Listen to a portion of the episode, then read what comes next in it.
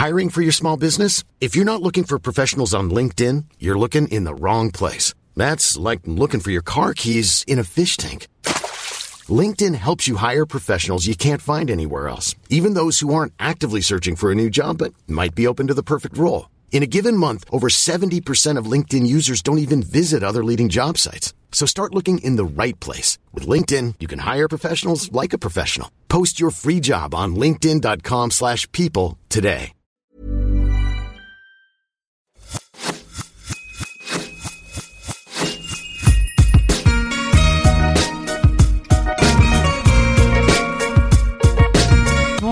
Je suis Laura Pouliken et vous souhaite la bienvenue sur l'Aléa, le podcast qui parle du risque.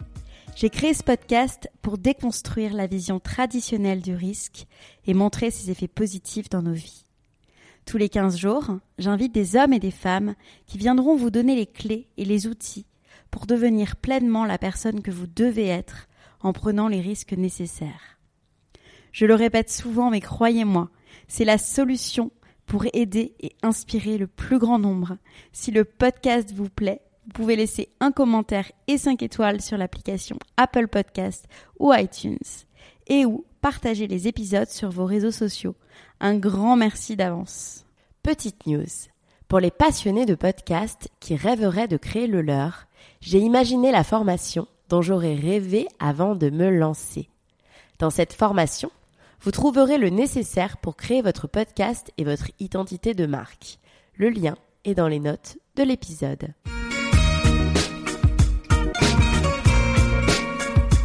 Aujourd'hui, je suis avec Raphaël Giordano.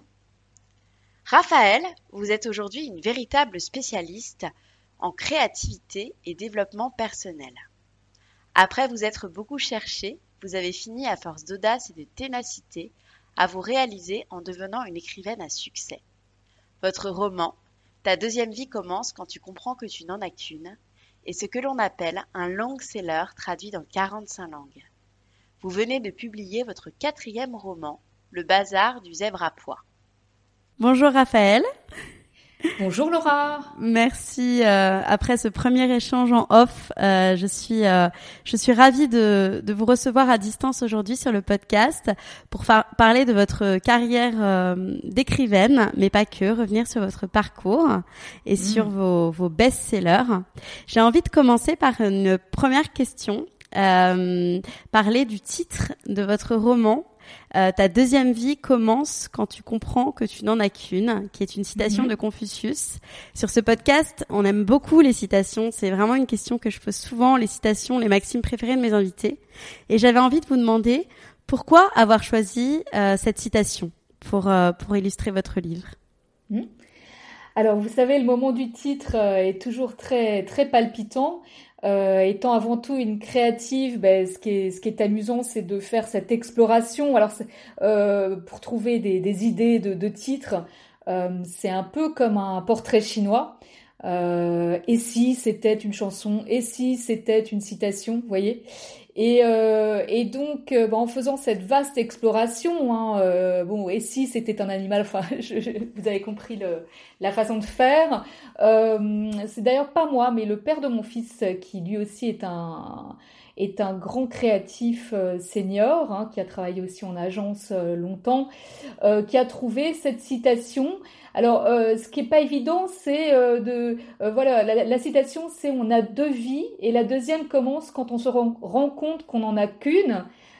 Et, et là, bah, ce qui a été chouette après, c'est de transformer, d'abord de, savoir s'arrêter sur cette citation, de sentir à quel point elle pouvait être porteuse pour véhiculer euh, toutes les idées euh, du livre, et de, de, la remanier euh, pour euh, devenir euh, cette phrase, euh, euh, pour qu'elle tienne en une seule phrase et non pas en, en deux, quoi, vous voyez, en faire un titre finalement. Je vois, je vois tout à fait. Euh, J'aimerais, avant que justement on reparle en, en détail de, de ce, de ce best-seller, que l'on revienne un petit peu sur votre enfance. Euh, J'ai parcouru votre site, votre biographie, et vous Mhm. dites que vous étiez une petite fille déjà très créative. Quelles étaient vos passions à ce moment-là? Est-ce que vous vous souvenez, vous vous rappelez de la petite fille que vous étiez? La petite fille que j'étais, bien sûr, euh, de toute façon, je pense qu'on vient tous avec nos talents et spécificités de base. Euh, moi, cet ADN de créative, euh, bah oui, je suis arrivée avec, ça a été livré en package. Euh, donc j'ai toujours écrit, et toujours peint, toujours été de, avec cette sensibilité artistique. Je couvrais mes journaux intimes très très petites hein, de, poésie, de, de de, de livres, de romans, de, de plein d'idées en fait. Euh, et puis ça ne m'a ça ne m'a jamais quitté. D'accord. Et si je me trompe pas, vous aviez une une sœur jumelle? Ah oui, j'ai toujours. Oui, vous avez une sœur jumelle. jumelle, Dieu merci. Euh, un grand frère aussi, mais c'est vrai que euh, oui, oui, une sœur jumelle, ben ça c'est c'est extraordinaire de euh, d'être jumelle et euh, c'est c'est c'est tellement euh, tellement riche, hein, c'est un lien tellement incroyable. Donc c'est c'est une expérience humaine extraordinaire. Et vous jouiez ensemble, petite fille, vous étiez. Ma question, en fait, c'est j'aime bien, j'aime bien parler de l'enfance parce que je pense que l'enfance, ça, ça a une grande part en fait dans, dans la construction aussi d'une personne et, euh, et sur la et sur la, vie future d'une personne, c'est pour savoir si si vous vos rapports avec votre sœur jumelle avaient peut-être conditionné la femme que vous êtes devenue. Surtout que j'avais lu aussi dans une interview que vous étiez née aussi à six mois et demi, donc ça pouvait avoir un, impact aussi derrière sur euh, sur la force de vie que vous semblez avoir et sur le la ouais le positivisme que vous semblez dégager. Euh. Merci Laura. Mais c'est c'est évident. Bon, il y a cette forme de, de résilience. C'est vrai qu'on était euh, deux petits bouts de chou comme ça. On est né très prématuré à six mois et demi. Euh, pense toujours que les femmes sont des petites choses fragiles, mais bon, effectivement, on s'est accroché à la vie. Euh, euh avec beaucoup de, mordants et euh, cette soif de vivre ne nous a jamais quittés. C'est vrai que cette union sacrée entre nous, enfin, c'est très très porteur.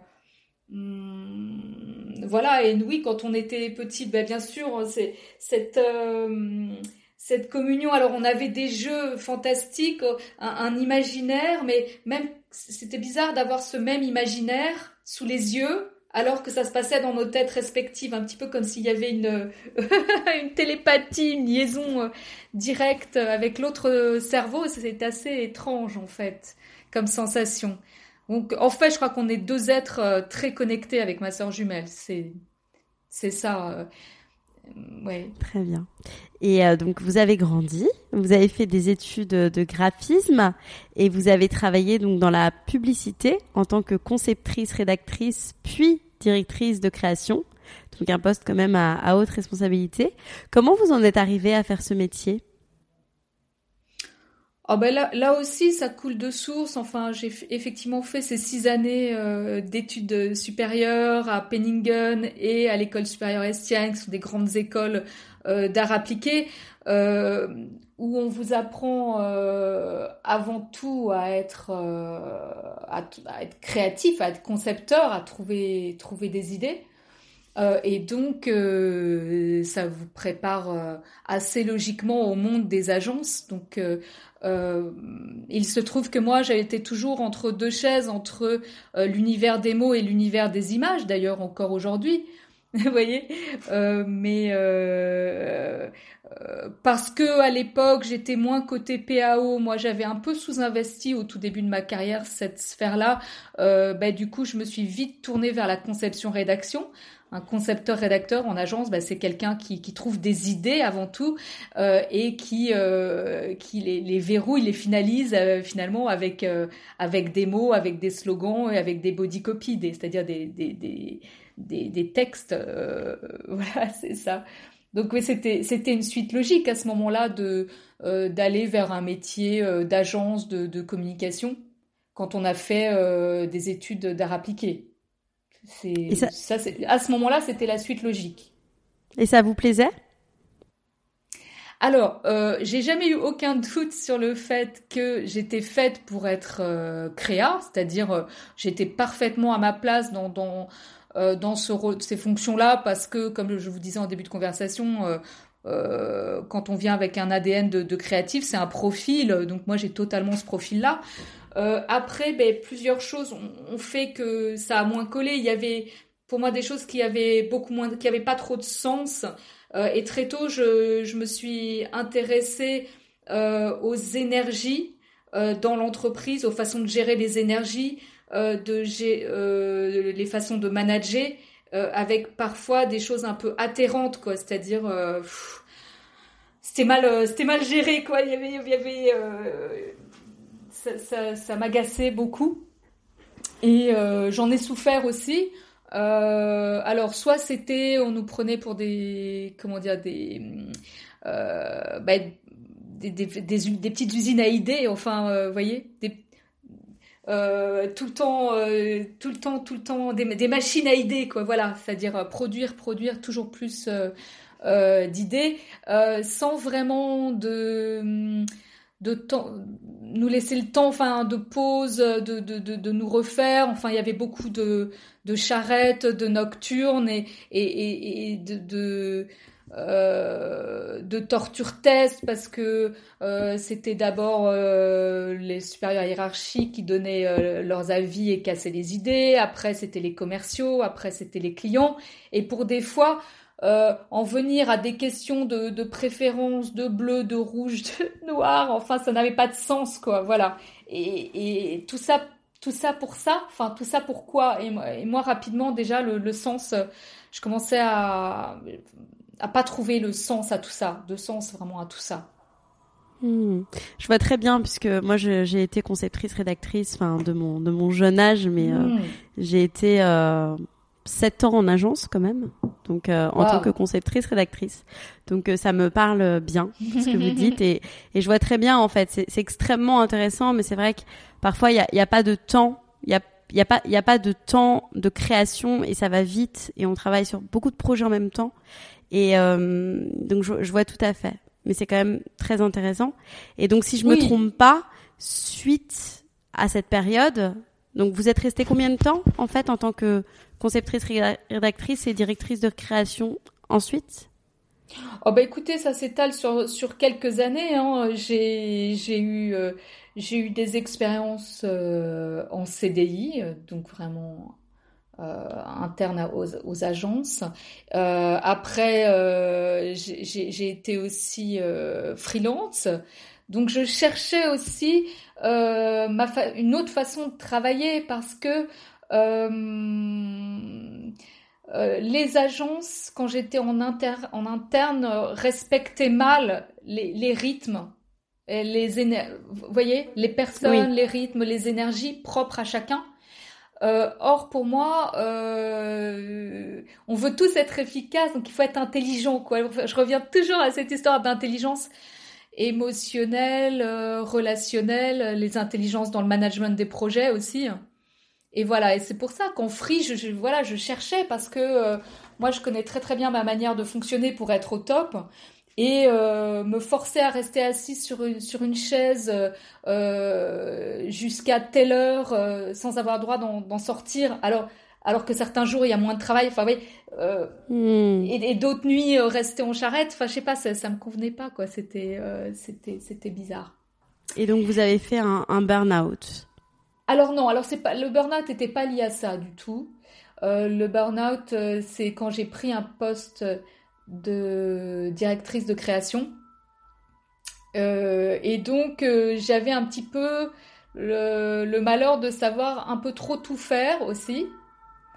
Euh, donc ce qui fait que je, je, pouvais à la fois, enfin me demander à la fois de faire le planning stratégique, de, de diriger l'équipe, de faire toute la production en créative, en conception rédaction, de diriger l'équipe des graphistes, en plus, c'était euh, euh, non non cette expérience. Donc quand j'ai pris ce poste de, directrice de création, euh, il y a eu à la fois qu'on m'a pris pour une qu'on appelle ça une femme orchestre hein, qui savait un petit peu tout faire de, de A à Z.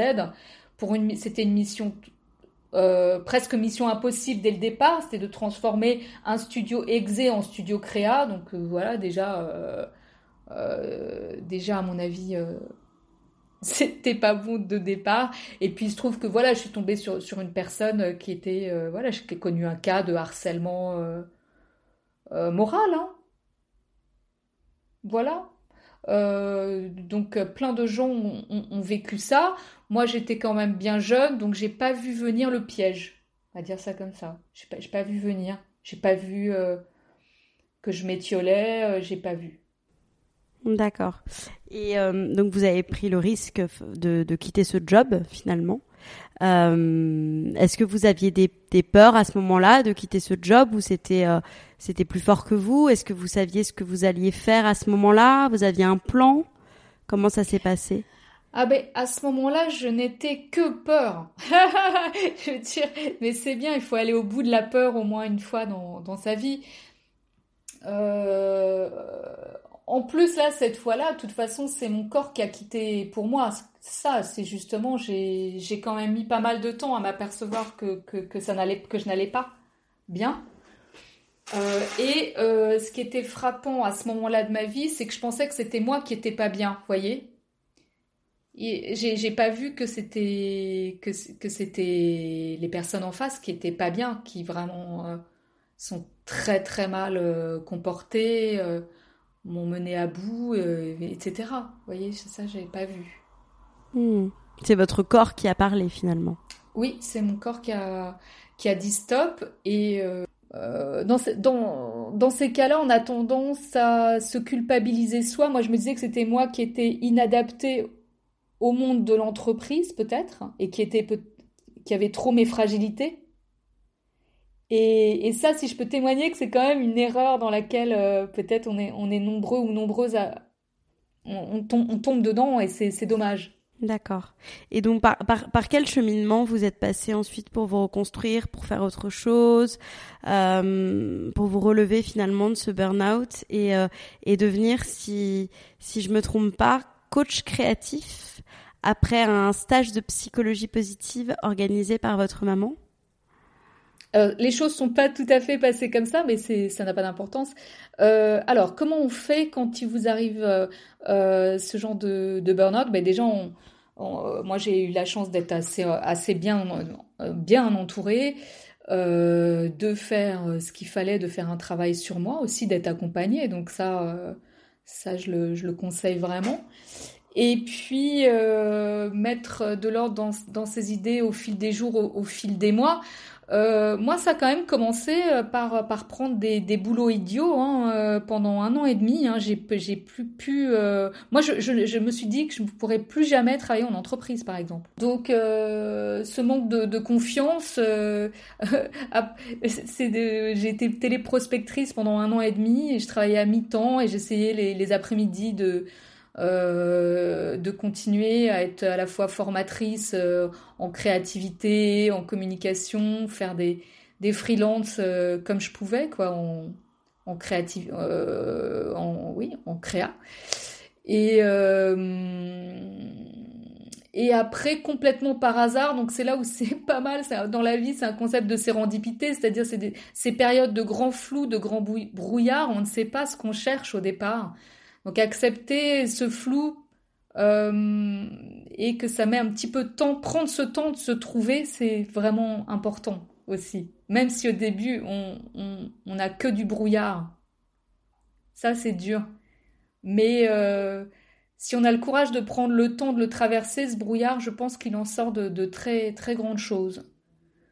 Euh, et puis, euh, je vous dis, si je reste encore quelques, quelques brefs instants dans ce moment de ma vie où il n'y avait que des feux rouges, parce que c'est ça, hein, vous, même vous qui essayez de, de, nous parler de, de ces peurs qui nous empêchent d'aller de l'avant, quoi, d'aller au bout de tellement peur qu'on se recroqueville complètement sur soi et qu'on n'ose plus vivre ce qu'on a à vivre.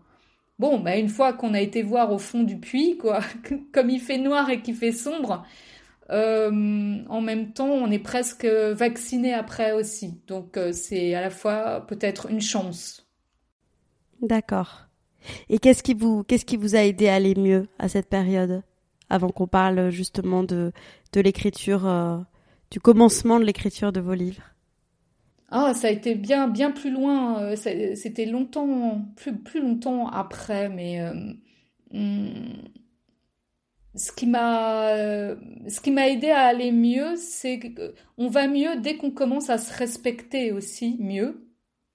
Et se respecter, c'était déjà accepter, non, ne pas me forcer à retrouver un boulot un boulot dans une, dans une agence parce euh, euh, ne pas dire euh, bah bon bah c'est la fatalité j'ai fait des études d'art appliqué donc je suis condamnée à bosser en agence en CDI vous voyez? Enfin de trouver un poste. Vous voyez? Hmm. je crois qu'on commence à, à respirer à nouveau quand on s'autorise et qu'on s'aime tel qu'on est enfin s'aimer c'est-à-dire qu'à l'époque moi je trouvais que que c'était moi qui allais pas euh, et qui avait ses fragilités, et que c'est peut-être pour ça que, j'avais été un peu broyée dans cette agence qui m'a maltraitée. Mais euh, en fait, non. Plus tard, euh, j'ai compris que c'était c'était d'abord pas ma faute. Euh, du tout, très très loin de là. Euh, mais c'est pas grave parce que ça m'a permis de faire ce travail sur euh, se respecter soi avec aussi, ben voilà, ça, ça, permet, ça m'a permis de me mettre en chemin pour trouver la manière de travailler qui respecterait ma sensibilité, mes rythmes, la personne que je suis, avec euh, avec sa, vulnérabilité, mais le fait de l'accueillir euh, m'a permis au contraire euh, de, de, de, la transcender et d'être, de réaliser au fil des années que j'étais une femme forte, au contraire, une femme peut-être même très forte, quoi, vous voyez ce que je veux dire? Et, et, voilà, mais donc il a fallu juste en passer par accepter cette part de, de vulnérabilité, de sensibilité, mais qui faisait aussi, euh, voilà, le fait d'être, d'être, j'espère, euh, une, une, belle personne avec beaucoup d'empathie, avec beaucoup de, de, sensibilité. Je veux dire, c'est, hmm. c'est les deux faces d'une même pièce. Ok, très très intéressant. Et est-ce que vous pouvez euh, finalement donc vous avez écrit donc ce fameux livre, Ta deuxième vie commence quand tu comprends que tu n'en as qu'une, qui est un petit peu bah, le reflet finalement de votre histoire personnelle avec ce personnage. Enfin, vous êtes beaucoup inspiré de, vous, votre histoire. Est-ce que vous pouvez nous expliquer donc euh, comment vous en êtes arrivé déjà au cheminement, votre cheminement autour de l'idée de ce livre, et puis à quel moment aussi vous vous êtes autorisé finalement à vous dire, ok, euh, et ben je vais prendre le risque finalement de vivre mon rêve de publier mon livre. Comment ça s'est passé tout ça? Parce que c'est vrai que je me mets à la place de, de, beaucoup de personnes qui sont pas forcément, qui restent vraiment dans, dans ce qu'ils connaissent, qui vont pas très bien et qui, qui, font pas forcément la démarche de se dire ok, d'aller au bout de, finalement de leurs rêves. Et donc j'avais envie aussi de savoir, voilà, ce qui s'était passé, le cheminement euh, et, et, le moment où vous êtes autorisé à vous dire euh, bon ben on y va. Ah mais carrément. Alors, si vous voulez, l'histoire, elle, remonte. Hein. C'est, ça s'est pas du tout fait euh, en un jour. Vous savez, quand j'étais dans en poste, en agence, euh, dans certaines agences, je, les midis, j'écrivais déjà des romans qui n'avaient rien à voir avec le développement personnel. Vous voyez, j'en ai écrit deux entre 20 et 25 ans euh, que je n'ai jamais montré à personne. donc, c'était ce rêve, je le portais en moi depuis toute petite, vous voyez parce que j'avais la passion du livre, même quand j'étais très jeune, je faisais euh, à la fois le fond et la forme, c'est-à-dire je faisais des peintures et je faisais des vraies maquettes pour, euh, pour, pour, réaliser euh, un authentique objet livre qui me fascinait en fait. et fascination aussi pour, pour l'intérieur, pour les histoires, vous voyez. Donc c'est ça date de très loin. Après, comment je suis jamais j'aurais pensé que ça aurait pu être un, un vrai métier. Euh, franchement, quand j'étais très jeune, euh, que j'écrivais ces premiers romans, euh, j'ai commencé à sentir palpable ce que pouvait être l'audace. Que j'ai j'ai écrit un roman où l'héroïne se révélait par sa créativité culinaire. Donc je parle de ça il y a plus de 20 ans.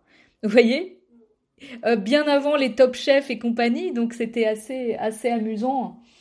Et voilà. Et, je me souviens bah, d'avoir par exemple décroché mon téléphone, avait ouvert un bottin parce qu'à l'époque on en était encore au bottin et dire voilà j'ose j'ose interviewer un grand chef, décrocher mon téléphone euh, et voir que ça a marché. Donc à cette époque-là, j'ai vraiment décroché une interview avec un, un, chef euh, triplement étoilé, voyez.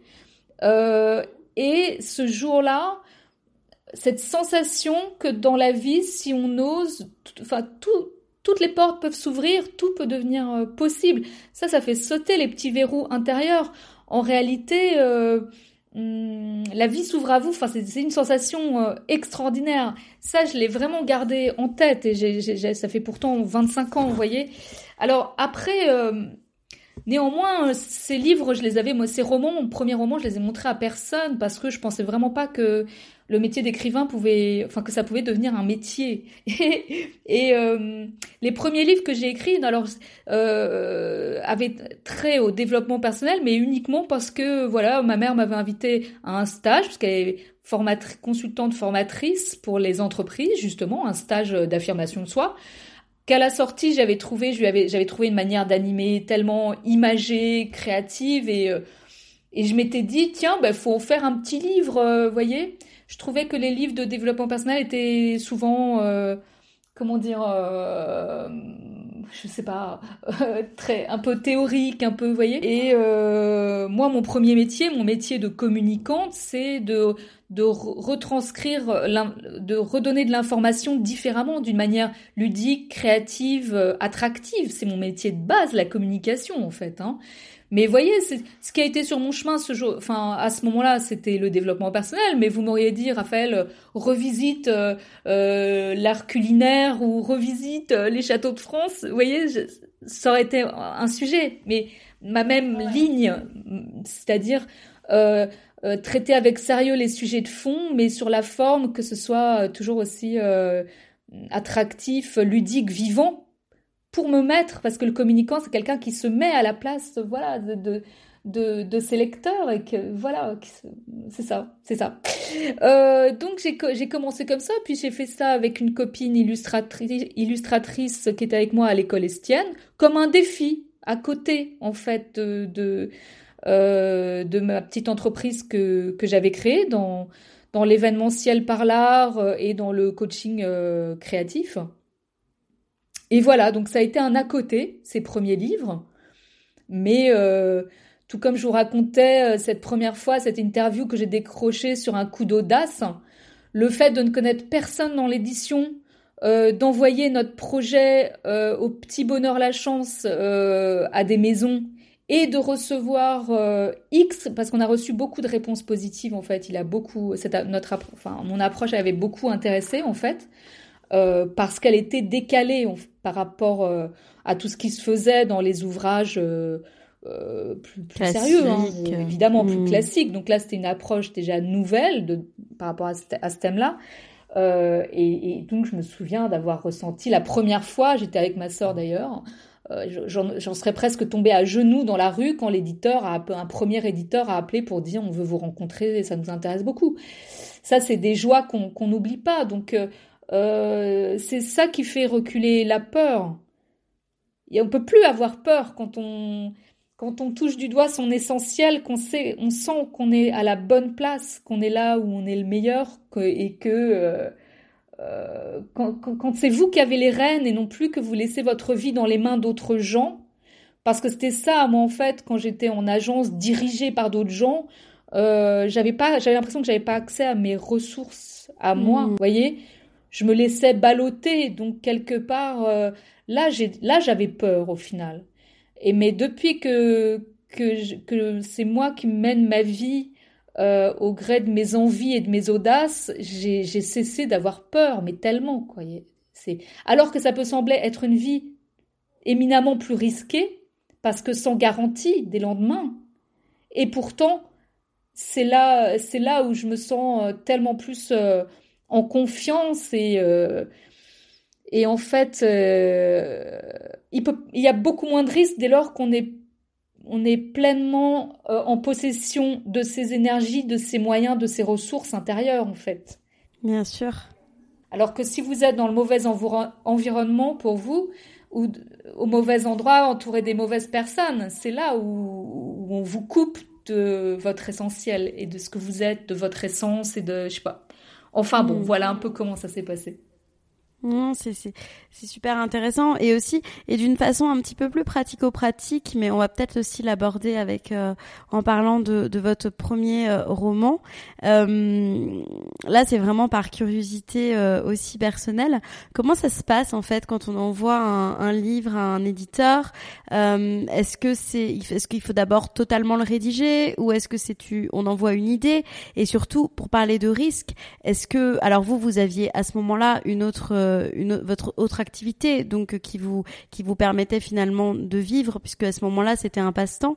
Mais est-ce qu'on est payé pour la rédaction finalement d'un livre, ou est-ce que c'est une fois que le livre est fini, vous le présentez à la maison d'édition et là vous êtes payé à la vente? Comment ça se passe en fait? Alors, il y a différents cas de figure parce qu'en plus, il y a différents types d'ouvrages. Hein. Euh, c'est vrai que pour tout ce qui est roman, en général, ils, les maisons d'édition, elles, pardon, euh, demandent euh, qu'on envoie des, manuscrits euh, achevés hmm. et non pas des synopsis, hein, évidemment. moi, quand j'ai envoyé mes premiers ouvrages, c'était des livres. C'était, enfin, le, mon premier livre, c'était un livre de développement personnel, donc on n'avait pas rédigé, on n'avait pas fait tout le contenu, hein, mais on avait fait une très belle présentation. Euh, avec euh, le positionnement, euh, vraiment des, des planches d'idées déjà, des doubles pages, des choses comme ça. Et là, à ce mmh. moment-là, ça, ça, avait, ça avait suffi. Alors, il faut quand même le savoir que les, les premiers contrats, on vous donne ce qu'on appelle, si vous avez de la, enfin, soit on vous donne rien, soit on vous donne un avaloir, un avaloir qui est une avance sur vos droits euh, mais qui est, euh, enfin, qui est, qui, qui est, assez, assez ridicule, hein hmm. euh, qui est entre 1000, 1500 euros, enfin, vous voyez, enfin, le savoir, donc quasiment rien. donc ça, ça peut vous permettre de bah, d'écrire votre livre. Enfin, en tout cas, c'est juste, voilà, vous écrivez votre livre et puis euh, et puis après, euh, les avaloirs sont défalqués de, de, vos droits. Donc tout ça met beaucoup, beaucoup de temps en plus pour les toucher parce que les, les droits, euh, déjà, faut attendre l'apparition, faut attendre plus d'un an, un an et demi après la sortie de l'ouvrage en fait. en fait, c'est un métier infernal, quoi. Donc logiquement, c'est pas un métier. Non, non, mais il faut le dire. Logiquement, c'est pas un métier. Enfin, d'ailleurs, moi, quand, quand je l'ai fait, euh, hmm, je pensais vraiment pas, enfin, euh, pouvoir en vivre un jour. Euh, c'était euh, un défi d'un autre ordre, une reconnaissance, une, euh, excitation, un Graal, mais voilà, mais la quête, c'était pas gagner de l'argent. Oui, bien sûr, bien sûr. Alors après, les contrats, ils sont les contrats basiques de, de, débutants. voilà, c'est vraiment vous. Non, logiquement, vous ne pouvez pas vivre de, de l'écriture. La majorité, l'immense majorité des auteurs n'en vivent pas. la majorité des auteurs, bah, déjà quand vous vendez 3000 exemplaires, vous, votre maison d'édition est, est, plutôt contente. Quoi. Vous voyez ce que je veux dire? Donc c'est c'est un voilà c'est la c'est la réalité du, du métier. Ouais, bien sûr. Et pourquoi du coup avoir avoir décidé d'écrire donc euh, ce roman, ce roman euh, ta deuxième vie commence quand, quand on en a qu'une. Comment ça s'est passé?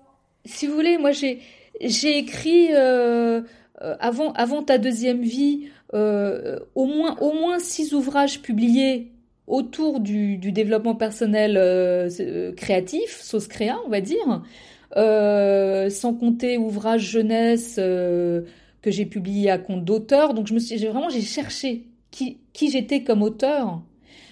et quelques mois avant ta deuxième vie, j'ai écrit, passé plusieurs mois à écrire un roman-roman qui n'avait aucun trait, enfin encore un roman, hein, mais là ce coup-ci je, que j'avais envoyé euh, qui n'avait aucun trait avec le développement personnel, vous voyez. un roman parce que j'aime profondément, moi, en tant que lectrice, euh, lire des, fictions, euh, si possible romanesques, euh, avec des histoires d'amour, des personnages attachants. Enfin, pour moi, tout ce qui fait le cocktail d'un chouette roman. Et ce roman n'a pas trouvé preneur, donc voilà, j'ai encore à la maison les, les, les, les, 10 ou 15 lettres de refus des plus grandes maisons d'édition. malgré tout l'intérêt, blablabla. Euh, et euh, dont certaines maisons quand même intéressées. Mais vous voyez, j'avais choisi des, une héroïne très jeune parce que je voulais revisiter les, premiers élans et moi de, de, pas, 18 ans, quoi. Enfin, euh, voilà. Pourtant, il y avait des, il y avait d'autres personnages adultes, hein, mais ça, ça, vous savez, c'est, c'est, il fonctionne un peu comme dans des boîtes. Donc, euh, il trouvait que ce roman-là euh, rentrait dans la boîte jeune public. D'accord. Mais ça, c'est quand vous êtes en France une auteure inconnue au bataillon, vraiment. Hein. Bon, j'avais édité des livres, euh, plusieurs livres, mais pas, pas de romans. Auteur inconnu, beaucoup de maisons aussi, euh, je sais pas, éditent des, traduisent des livres étrangers. Enfin voilà, le, le, quota des nouveaux auteurs, ils ont déjà leurs auteurs au sein des maisons. donc il y a très très très peu de nouveaux auteurs qui sont pris chaque année. Hmm. Donc si vous êtes bien, vous avez fait un truc bien, mais un peu à côté par rapport à une ligne éditoriale, un peu à côté par rapport, euh, vous voyez, et pas tout à fait bien ficelé, c'est mort pour vous, quoi. Ouais. elle, mais c'est comme ça. Euh, et donc, euh, ben, loin de, vous voyez, encore un pseudo échec, mais il n'y a pas d'échec en fait, voilà. Donc c'est euh, c'est pour ça que dans mon prochain livre, vous, je sais pas si je peux le révéler maintenant, mais mon thème clé de voûte sera l'audacité. Alors ça va, ça va vous parler, Laura. Donc c'est un mélange d'audace, mais aussi de ténacité, parce que l'audace c'est super, il en faut. Je vous l'ai dit, c'est un audace, créativité, rebond. Mais aussi jamais les bras. Ça peut pas aller l'un sans l'autre, parce que vous voyez, après cet échec, j'aurais pu baisser les bras. Hmm. Mais euh, quand on a une stratégie et qu'elle marche pas, la force c'est de réajuster le tir, de se réinterroger pour dire c'est pas un échec, c'est juste on s'interroge, on voit, on se demande pourquoi ça n'a pas marché et on travaille et on progresse et on recommence. C'est ça en fait hmm. qui fait le succès. Mais il n'y a pas de ah les choses sont arrivées par hasard. Je me suis réveillée un matin, j'ai eu envie d'écrire un livre. Il y a une vie entière tournée vers, vers la création, vers le, le travail, beaucoup de travail beaucoup d'entraînement. Et, euh, et, voilà. Et là, en l'occurrence, pour, euh, pour en arriver à écrire ta deuxième vie, euh, j'ai laissé passer l'été. Il se trouve que parallèlement à tout ce que je faisais, pendant que j'écrivais ce, roman qui n'a pas trouvé preneur, j'avais signé un, contrat encore avec Erol. Je leur avais proposé un ouvrage qui, donc une non-fiction euh, pour, euh, qui, qui, qui, se serait appelé 7 euh, jours pour devenir créatif et heureux. Puisqu'en fait, l'idée de fond que je voulais transmettre, c'était que le, revisiter toutes les facettes de son existence en la saupoudrant de, créativité, la créativité comme état ressource absolue. Et donc, j'imaginais déjà de voilà de suivre une femme de son de son réveil à son coucher, si vous voulez, euh, et de voir, au lieu de, subir une routine, comment, euh, ben, comment faire pour mettre de la créativité en toute chose. Ce qui est, moi, euh, ma ligne qui, guide, qui guide toute ma vie, si vous voulez. Hein. Hmm. Et donc, en commençant à écrire cet ouvrage de non-fiction, je me suis ennuyée me suis ennuyée. Euh, j'ai trouvé ça laborieux, trouver des exemples, euh, vraiment, voilà. Et les deux choses se sont croisées, c'est-à-dire à la fois ce, ce, ce, roman refusé, qui est l'envie de ma vie, c'est-à-dire j'étais très heureuse d'avoir rencontré une reconnaissance en écrivant des non-fictions, mais le rêve de ma, vie, et vous l'avez compris, euh, depuis que je suis toute petite, comme j'écrivais des romans, moi c'est d'écrire des romans, c'est pas d'écrire des ouvrages euh, techniques euh, qui sont qui étaient chouettes, mais voilà, c'est pas ça mon rêve à moi. Hmm. Et en croisant les deux, ben voilà, je dis, j'ai laissé passer l'été. et entre l'idée de la routine, de, de, réenchanter sa vie avec la créativité, tout ce parcours depuis tant d'années que j'avais fait euh, entre un moment où j'étais complètement larguée sur l'existence et qu'est-ce qui m'avait réussi à moi pour m'en sortir, bon, bah là, bing, hein, le pitch, il est venu hyper rapidement. Hein, et en septembre, donc moins de trois mois après, après l'été, j'arrivais chez. J'ai dit, tu as déjà tes entrées chez Erol, qui est une maison qui n'a jamais publié le moindre roman, mais tu as déjà tes entrées. Donc, euh, on ne sait jamais, propose-leur un roman de développement personnel. Euh, et j'avais, c'est vrai, à ce moment-là, j'avais quand même vu euh, dans les rayons, le, puis j'avais, j'avais lu le, l'approche d'un, Gounel, par exemple. Hein, vous voyez mmh. Je me disais, dans l'idée, c'est intéressant parce que ben, lui, voilà, ça ressemble quand même. C'est un roman, mais où, où, cet auteur, voilà, on profite quand même pour pour transmettre des choses et donc voilà, ça m'a quand même donné un déclic aussi. Et c'est là où j'ai été voir Erol et j'ai dit ben, laissez-moi faire. J'ai fait en dix lignes le pitch sur le routinologue. Alors, le routinologue, c'est pareil, c'est une déformation professionnelle de, de créative publicitaire. Hein. C'est appeler ça un coach, bah, c'est vraiment, vous voyez, ça allait pas. Donc je dis, il faut trouver autre chose de plus marrant. Donc c'est euh, c'est pareil, c'était très rapide pour moi d'imaginer tout ça.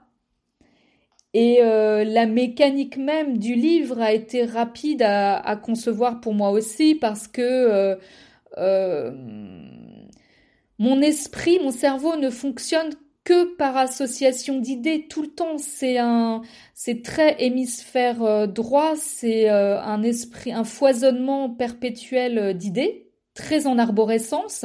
Donc c'est le principe de la pensée créative, c'est une pensée en arborescence. Et, et donc, que voulais-je vous dire? Je vous parlais des associations d'idées. Ben donc, moi, je pose des galets pour, dans ma tête pour voir ben, qu'est-ce que c'est un chemin de transformation?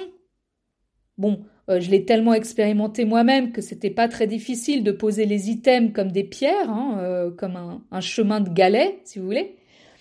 Et, après, euh, pour chaque grand item de transformation, enfin de point clé de développement personnel, d'imaginer une manière créative de le raconter, métaphorique, voyez, je donne un exemple hmm. concret, euh, point clé de, de, de, de, prendre de la hauteur et de se délester dans la vie de ce qui ne, ne vous convient pas, parce que sans ça, on n'arrive pas à, à s'élever.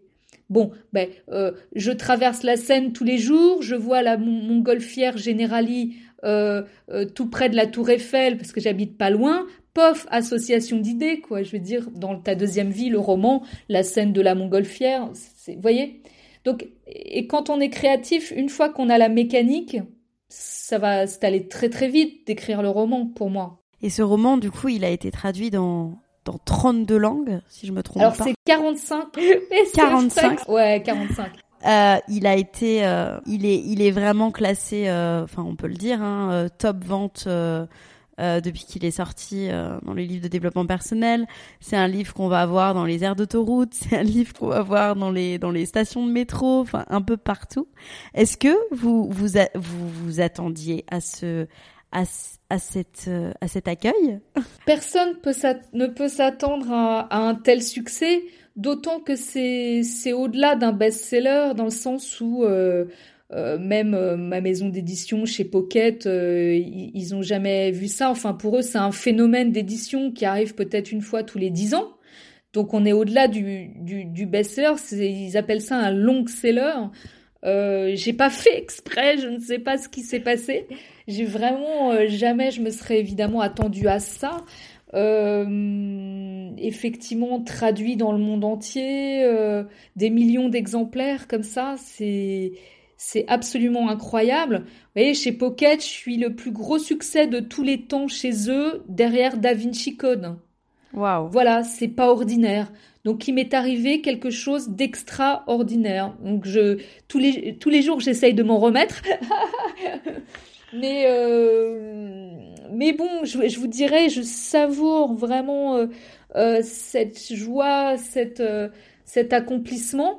Euh, et en même temps je reste calme et studieuse et concentrée parce que c'est c'est euh, ce qui le sens de mon existence euh, c'est cette exploration créative de l'humain avec un grand H. Et, et donc je, je m'y dois, je, je, je m'y consacre, je m'y voilà, ça, c'est ça qui me, qui me tient. Donc c'est, un chemin. Euh, et donc pour moi, le plus important, c'est de poursuivre euh, la route et de toujours euh, continuer à me dépasser, à explorer, à avancer. Bien sûr. Et vous, à titre personnel, alors peut-être pas du tout, hein, mais euh, comment vous avez vécu en fait ce déferlement, déferlement médiatique, euh, les plateaux télé, j'ai que vous étiez chez Ruquier notamment, euh, vous avez voilà, vous avez fait beaucoup d'interviews, vous êtes passé de un peu de l'ombre à la lumière. Est-ce que vous aviez des stress, des peurs à ce moment-là, voilà, de de pas forcément réussir à gérer tout cette notoriété, euh, on va dire médiatique euh, par rapport à ce livre. Et aussi, c'est ma première question. Et j'ai une deuxième question, mais qui est un petit peu associée. Aussi, donc ce personnage dans ce livre, c'est aussi euh, un petit peu inspiré de votre vie, forcément. Et donc votre vie, donc c'est vous exposer quelque part en fait au regard, au regard des autres euh, au jugement, aux critiques aussi peut-être, même si je n'ai pas l'impression qu'il y en ait eu beaucoup. Euh, comment vous, vous avez vécu ça aussi? Ah, euh, il y a beaucoup de questions dans, la question. Alors, le, je, je crois que le succès m'est arrivé euh, à un moment de ma vie où, où j'étais bien plantée. Vous voyez, c'est pas pareil quand il vous arrive ça euh, à 20 ans euh, qu'à 40, on va dire. Euh, et, et, et euh, ben c'est super important parce que euh, il faut jamais perdre de vue ces essentiels et, et moi j'ai jamais euh, perdu euh, j'ai toujours enfin j'ai gardé la tête froide euh, tout en ayant le cœur chaud on va dire hein. c'est ça le plus important je n'ai jamais changé mon mode de vie j'ai un mode de vie euh, simple, équilibré, euh, avec des, euh, des piliers d'affection, de, de, personnes qui m'entourent. Hum, donc c'est là aussi où, où, où, je place mes valeurs, c'est-à-dire que les valeurs n'étant ni l'argent, ni la flambe, ni l'ego, vous voyez, je me suis mmh. pas laissé emporter ni duper par cette déferlante de, de, de, de gloire soudaine, vous voyez. Euh, et je pense que c'est bien de garder les pieds euh, bien, sur terre. Euh, c'est ce qui s'est passé d'ailleurs. Euh, et, et, et c'est ce qui est troublant d'ailleurs parce que euh, beaucoup de gens rêvent de, de célébrité, de gloire, de paillettes, mais mais euh, euh, c'est pas, je crois, on n'y trouve pas la joie, les, joies les plus belles et les plus authentiques. Hein, elles sont pas là. Hein, ça, euh, enfin, ça peut avoir, c'est un aspect grison, c'est c'est palpitant, mais il, il faut jamais être dupe totalement parce que vous savez, on vous fait venir sur un plateau de télévision, euh, vous avez une loge, vous avez une bouteille de champagne avec des bons chocolats, on vous maquille, vous êtes l'objet de toutes les attentions. Non, vous, vous passez et, et, deux heures après, on vous met dans un taxi et vous êtes complètement seul, voyez? Hmm. et, et hmm. je pense que beaucoup d'artistes, et encore moi, je ne suis euh, qu'une pauvre écrivaine, je suis qu'une écrivaine, si vous voulez, ça n'a rien à voir avec le métier du show business, ou, vous voyez, c'est encore, euh, on n'est pas trop exposé comme des people et des stars, euh, où là, euh, le gap entre ces moments d'exposition et les moments de solitude des fois crasse et profonde que qu'on peut ressentir parce que euh, qu'on le veuille ou non euh, quand vous rentrez vous êtes seul il n'y a plus les, les spotlights hein, et, et si vous n'avez pas construit quelque chose de des liens solides autour de vous et vrais surtout euh, ben vous êtes un peu mal là, là là vous prenez des risques là Bien sûr. Et donc depuis depuis la sortie de ce roman, on ne vous arrête plus puisque vous avez écrit donc euh, deux autres euh, romans. Euh, Est-ce que vous avez eu peur que ça ça ça trouve pas autant autant de public ou finalement vous n'avez pas pensé parce que vous étiez dans cette démarche vraiment de, créativité pure et, de et de valeur d'histoire à exposer? Je vais vous dire très honnêtement, euh, euh je j'essaye de ne jamais penser. Je, je, je suis pas là bloquée euh, ni sur les chiffres, ni sur l'argent, ni sur les résultats. Je, euh, j'essaye de m'en tenir, de m'en tenir la, la, plus éloignée possible. Quand je vous parlais tout à l'heure de cet état, cet état de concentration, il y a quelque chose qui, qui habite peut-être les artistes, vous voyez, euh, euh, euh, pas d'un peu suprême, mais je veux dire, c'est un truc qui nous tient, je dis nous, qui me tient aussi, pour parler en mon nom. euh, qui est plus important que, que tout, le, tout le reste, qui est euh, ce besoin, cette envie de, de, de créer et de, et de se dépasser. Parce que c'est euh, quand même avant tout un défi entre soi et soi. C'est une passion, c'est un défi. Faire mieux, faire, enfin, je veux dire, euh, faire, faire le mieux qu'on peut, en tout cas. Moi, c'est ça mon, mon défi.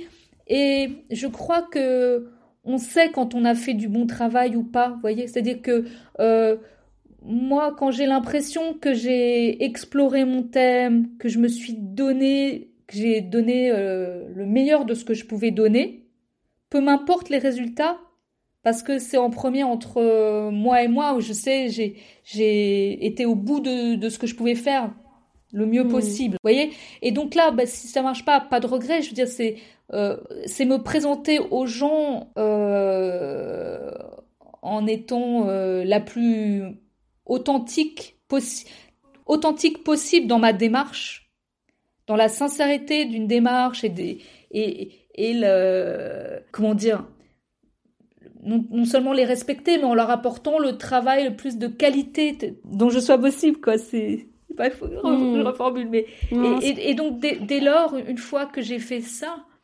euh, ben, je me sens bien et donc si peu importe dans la vie, je veux dire si si si j'ai donné le si j'ai l'impression que j'ai donné tout ce que je pouvais, si ça marche pas, ben c'est ok, ça va. Euh, euh c'est pas c'est pas ça l'important.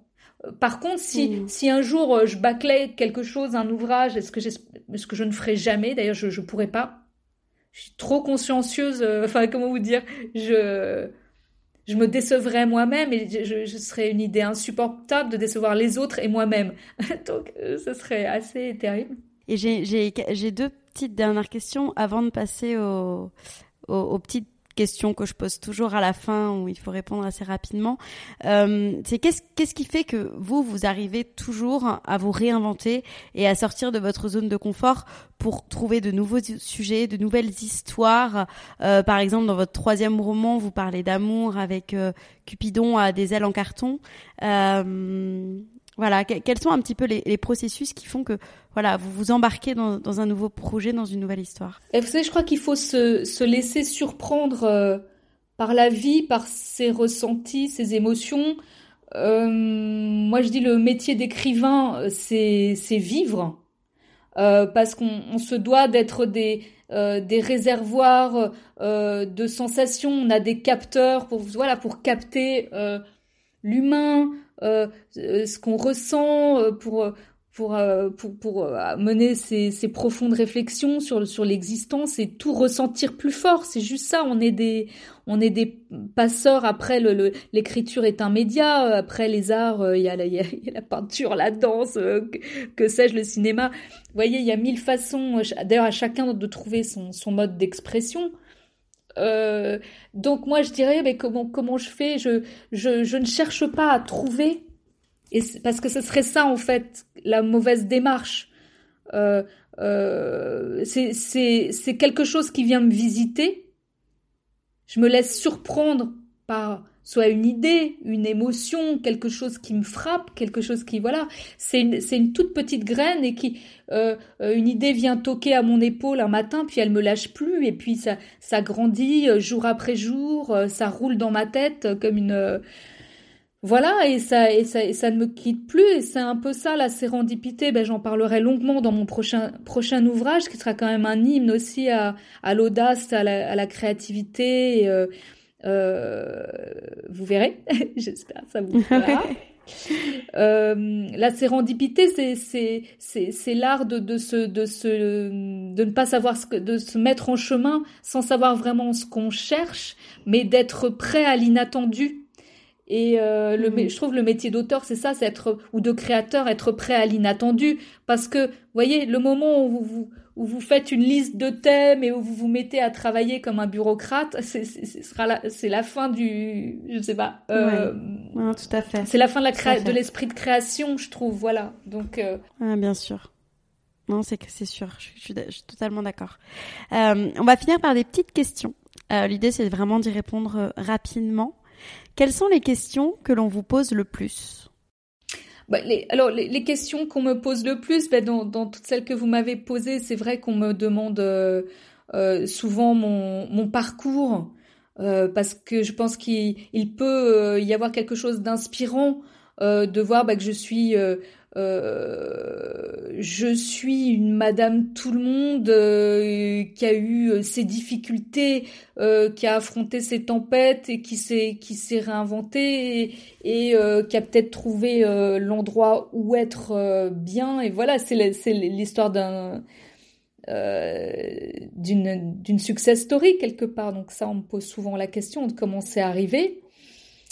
Euh, après, euh, voilà, ça peut être sur les sur les process d'écriture, euh, comment on fait pour se lancer, tout ce genre de tout ce genre de questions, ouais. Hmm. Votre ou vos citations préférées? Alors, je, je, vais vous en dire une. parce que je la trouve pas mal celle-là. J'ai mis ce n'est pas ce que nous sommes qui nous empêche de réaliser nos rêves. C'est ce que nous croyons que nous ne sommes pas. Et c'est de Paul-Émile Victor. Hmm, pas mal. Quelle est votre routine ou vos petites habitudes pour rester bien physiquement, psychologiquement et gérer les, stress, la peur quand, ils viennent? Ah ben, les rituels euh, immuables, moi, il faut que j'ai dormi. Hein, donc, quand euh, euh, avoir bien dormi, me balader est une routine. me balader dans un dans un parc, hein, enfin un endroit un peu charmant, arboré. c'est fou, ça fluidifie les idées, ça débloque tout. Voyez, c'est c'est mmh. ça. C'est euh, donc ça, c'est, ça me fait énormément de bien comme routine. Et, euh, et euh, l'extraversion, beaucoup. Je parle, on parle beaucoup avec ma soeur jumelle, avec ma mère, mes, mes, des amis, vous voyez. Hmm.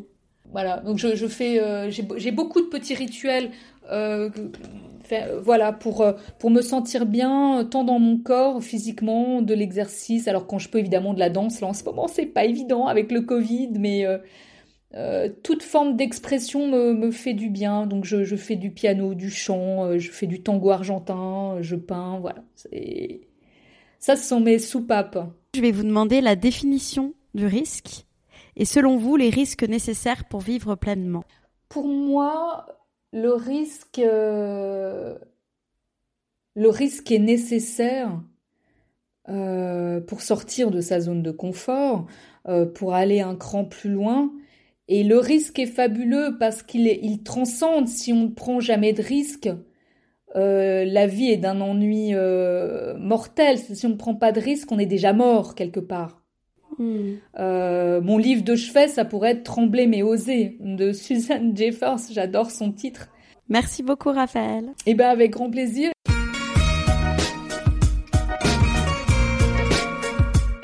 Vous venez d'écouter L'Aléa. Merci d'avoir passé ce petit temps avec moi. Quelques petites infos en plus avant de se quitter. Vous pouvez suivre l'actualité du podcast sur mes comptes Twitter et Instagram, L'eau from Paris ou encore le compte lalea.podcast. À bientôt!